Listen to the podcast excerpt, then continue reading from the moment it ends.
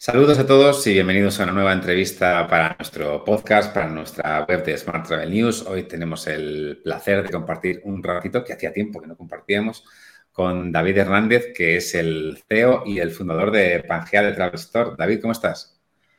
Pues muy bien, la verdad, mucho mejor que hace seis meses, te diría, ¿no? Gracias a Dios.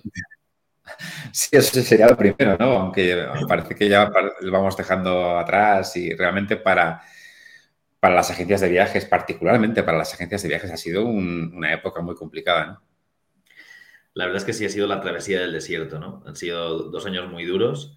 Sin duda hemos sido el sector más afectado de esta crisis, ¿no? Porque en, mm. los primeros estadios de la crisis nos, nos, tocó gestionar devoluciones y cancelaciones de millones de euros de clientes, ¿no? Sin que muchas veces pudiéramos conseguir dinero de los proveedores, gestionar préstamos ICO, ERTES, ¿no? Pues tener a tu plantilla y a ti mismo, ¿no? Por desgracia, durante pues 18 meses, ¿no? Prácticamente en, un ERTE de fuerza mayor, pues muy, muy duro. Han sido momentos durísimos, ¿no? Eh, meses en los que las ventas eran cero, porque literalmente un ser humano no podía salir del país, imagínate viajar. Con lo cual han sido momentos, dos años muy, muy duros. Sí es cierto que lo que yo digo en algunas entrevistas, ¿no? Que gracias a Dios tenemos un sector turístico espectacular y muy resiliente tenemos una capacidad de sacrificio y de resistencia que, que, que debes de admirar y yo estoy muy orgulloso por, el sector, ¿no? Y eso nos ha permitido salir adelante, ¿no? Tanto a Pangea como a muchas otras agencias de viajes que han sufrido mucho estos últimos, últimos años y que, oye, alguien tendría que hacer algún monumento, ¿no? Las agencias de viajes en algún sitio, ¿no? por haber conseguido superar esta crisis tan dura, eh, pues con mucho, con mucho trabajo y con mucho buen hacer. Además, en vuestro caso, imagino que ha sido, ha sido un momento complicado para todos, pero imagino que en vuestro caso, que sois una empresa todavía joven y que estaba en expansión, ¿no? Con las nuevas agencias de Barcelona, Bilbao, Valencia, que esto sucediera en un momento de, pleno crecimiento, me imagino que fue particularmente complicado, ¿no? No lo sé.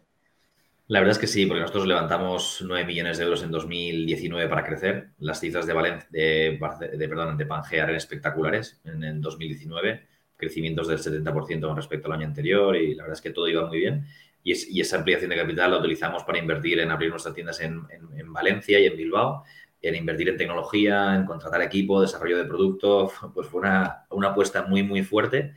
Y imagínate, ¿no? Inviertes eh, X mil euros en reformar Bilbao y Valencia, en montar la tienda, en contratar los equipos, contratas 50 personas y abres Valencia la persiana y dos semanas después la tienes que cerrar, pues eh, imagínate, el impacto es brutal, ¿no? Con lo cual, pues como bien dices, yo creo que de entre todas las agencias de viajes que hemos sufrido todas mucho, pues igual nosotros teníamos el problema de que, de que estábamos en justo despegando, ¿no? Nos ha venido el problema cuando estábamos despegando, lo cual pues igual es un poco más duro todavía, ¿no?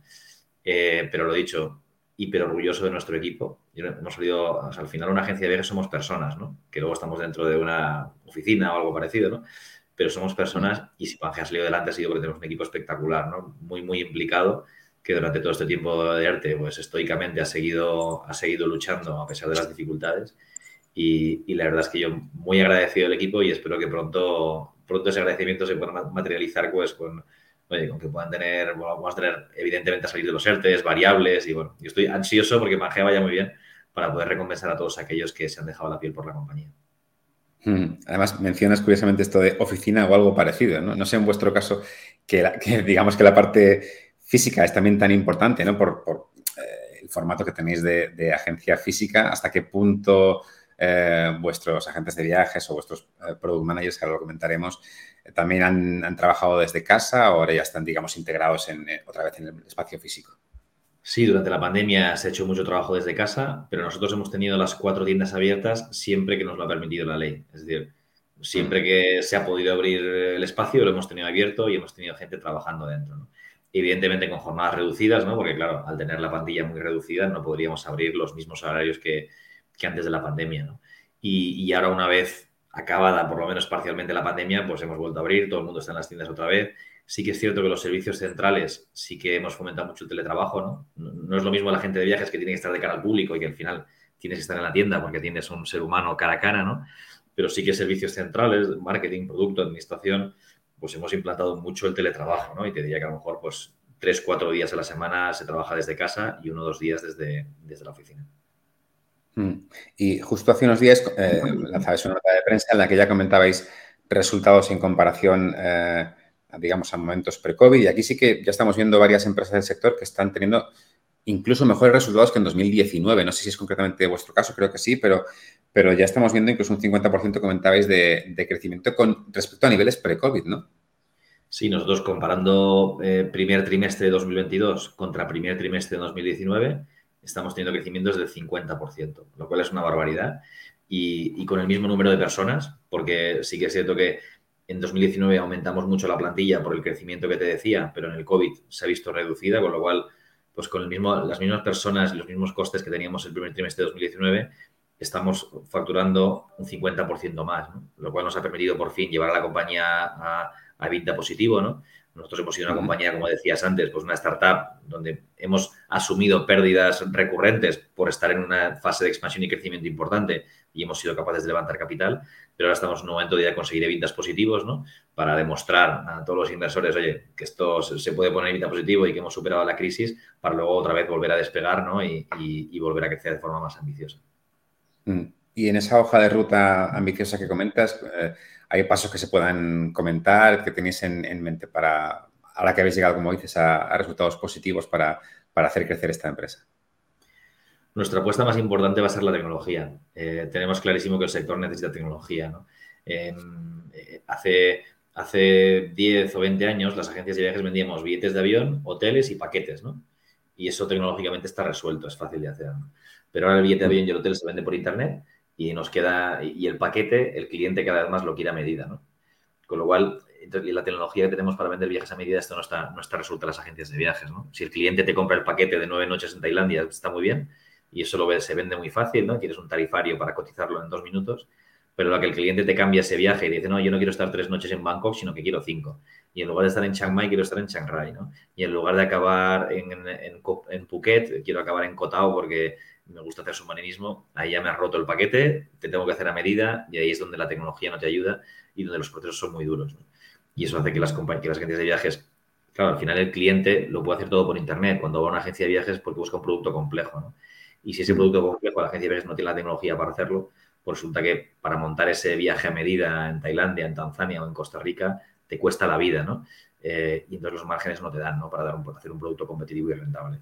Con lo cual, nosotros lo que estamos haciendo ahora es invertir en tecnología a la bestia y esa es nuestra gran apuesta de los próximos 12-18 meses.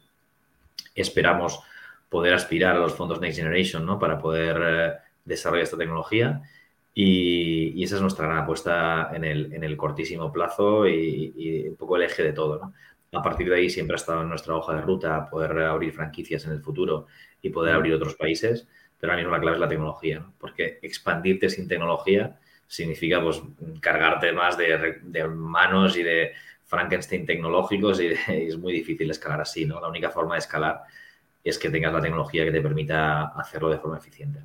Mm. David, hay una parte de la tecnología que imagino que, está en, en, vuestras manos y otra parte de la que dependéis un poco de, la industria en general. Estoy pensando en, que todavía buena parte de, las, de los tours y actividades no están en el mundo online y ahí imagino que, que a veces es complicado hacer el paquete tan personalizado como queréis hacerlo vosotros, o incluso esta, esta opción de intermodalidad ¿no? y del billete único de la que se habláis hace unos años, pero que parece que no es fácil ¿no? tecnológicamente, pero son cosas que, que necesitáis, que os vendrían bien, que ves que son factibles. En los últimos 5 o 10 años, sobre todo los últimos 5, se ha avanzado muchísimo. Es decir, si tratáramos de hacer este proyecto hace 10 años, sería imposible, porque no existía la tecnología adecuada. ¿no? Ahora ya hay herramientas que en un solo API te entregan casi todos los vuelos del planeta, ¿no? O que en un solo API te entregan casi todos los hoteles del planeta, ¿no? Eso no existía hace 10 años o hace 5 años, ¿no? Esto ayuda mucho a nuestro proyecto.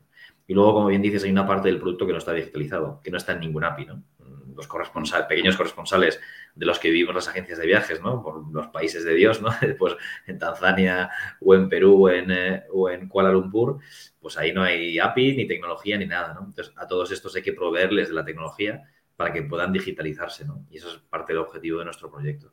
Y parte del objetivo ya lo hemos, ya lo hemos cumplido a día de hoy, ¿no? Nosotros tenemos digitalizado buena parte del producto de nuestros corresponsales en destino, ¿no? Lo cual hoy en día Pangea eh, nos está permitiendo cotizar un viaje a medida en muchos países del mundo en cuestión de minutos y de, forma totalmente digital, eh, y eso es lo que nos ha permitido en parte, ¿no? El crecimiento de este primer trimestre, te diría, primer cuatrimestre, porque abril ha sido espectacular también, y, y, mayo vamos, vamos en cifras de superar con creces los cuatro meses anteriores.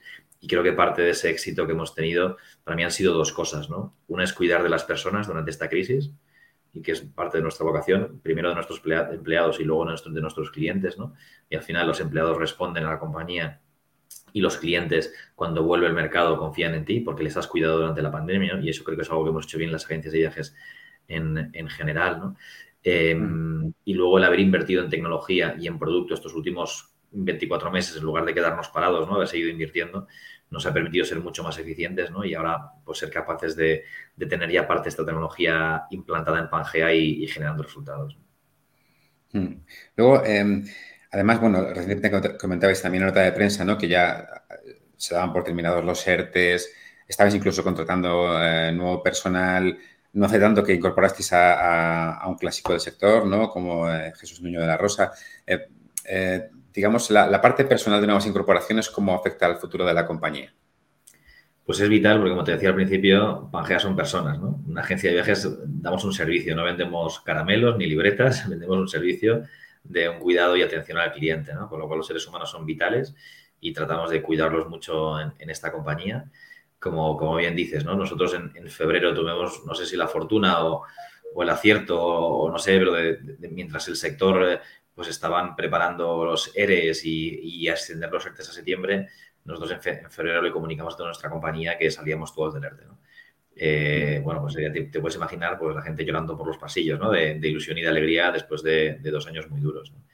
y, anunciamos que empezaríamos contrataciones, ¿no? Que a partir del 1 de abril empezaríamos a contratar a todo lo que podamos, ¿no? Entonces hago, aprovecho esta, esta entrevista para hacer un llamamiento a cualquier apasionado de los viajes que, existe en España eh, o agente de viajes, ¿no? Que a lo mejor pues, no haya podido mantener su puesto de trabajo o no haya podido mantener su pequeña agencia, que nos llame, que nos escriba, porque seguimos contratando con muchas ganas y con mucha energía, ¿no? Llevamos, creo que son ahora ya 17 personas contratadas en el último mes que para nosotros es eh, pues un incremento de más del 15% de la plantilla.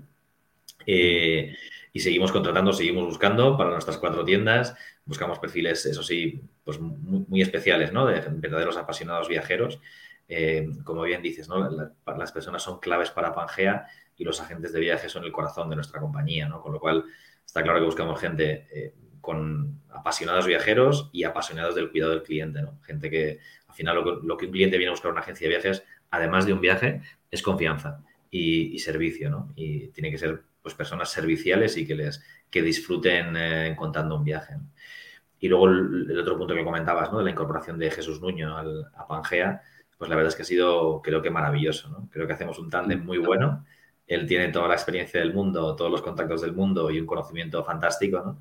y yo no tengo su experiencia, no tengo sus contactos, ni tengo el conocimiento que él ha acumulado en 25 años, pues soy un poco a lo mejor su, contrapeso, ¿no? Pues nos complementamos, porque yo soy todo pasión, energía y creatividad, ¿no? A lo mejor. Y, la verdad es que hemos hecho un equilibrio y un equipo muy bueno y la verdad que creo que los dos estamos felices trabajando juntos.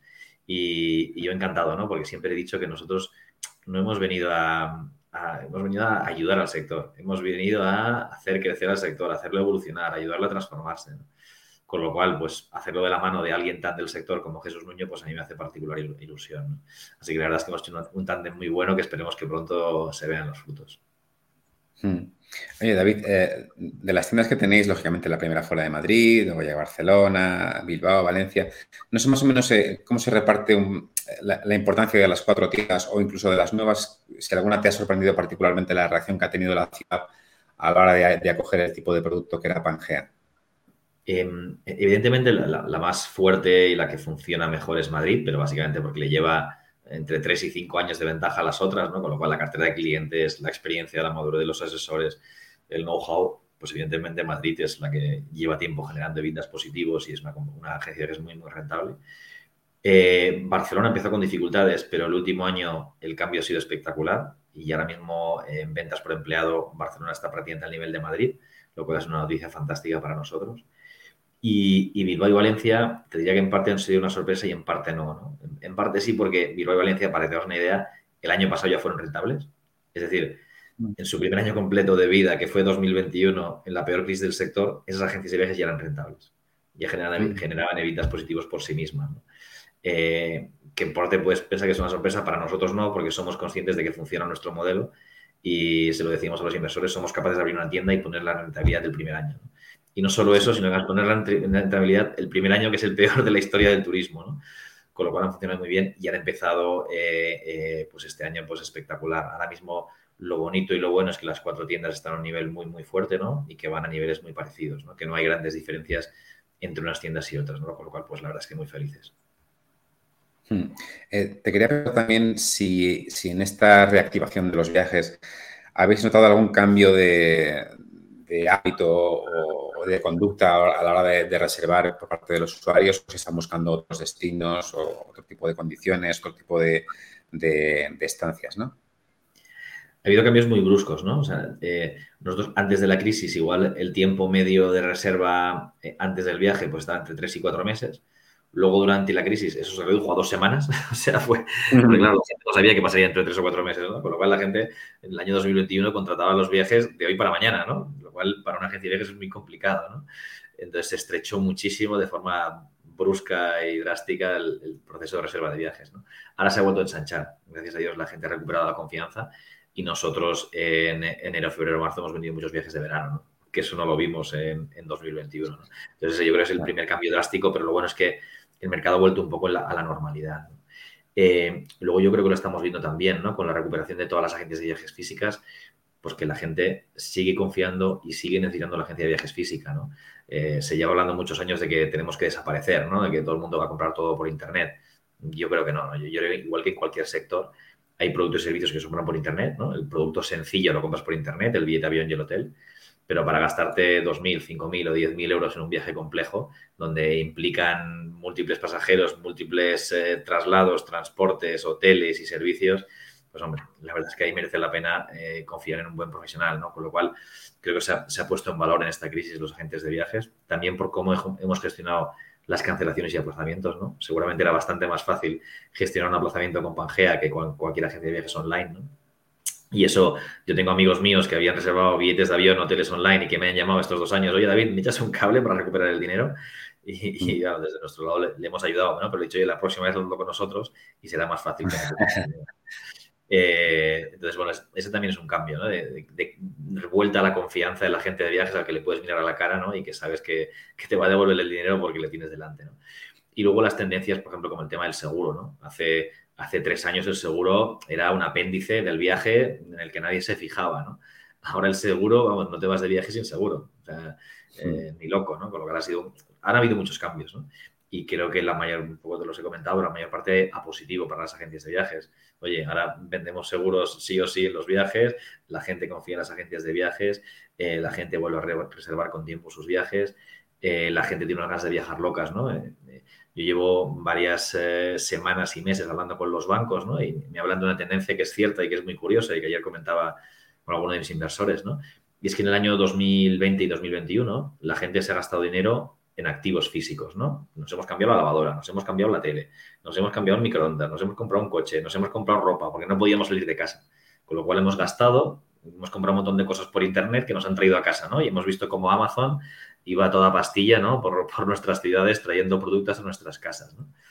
Ahora llega 2022 y llega la inflación, con lo cual se reduce el consumo de este tipo de activos. Y luego, como ya me he cambiado la casa, me he cambiado la tele, me he cambiado la lavadora, la batidora y tal, el, móvil, eso ya lo he hecho, no me lo voy a gastar, ¿no? Con lo cual ahora estamos viendo una caída en el consumo de este tipo de activos y, sin embargo, un crecimiento del consumo en viajes y ocio.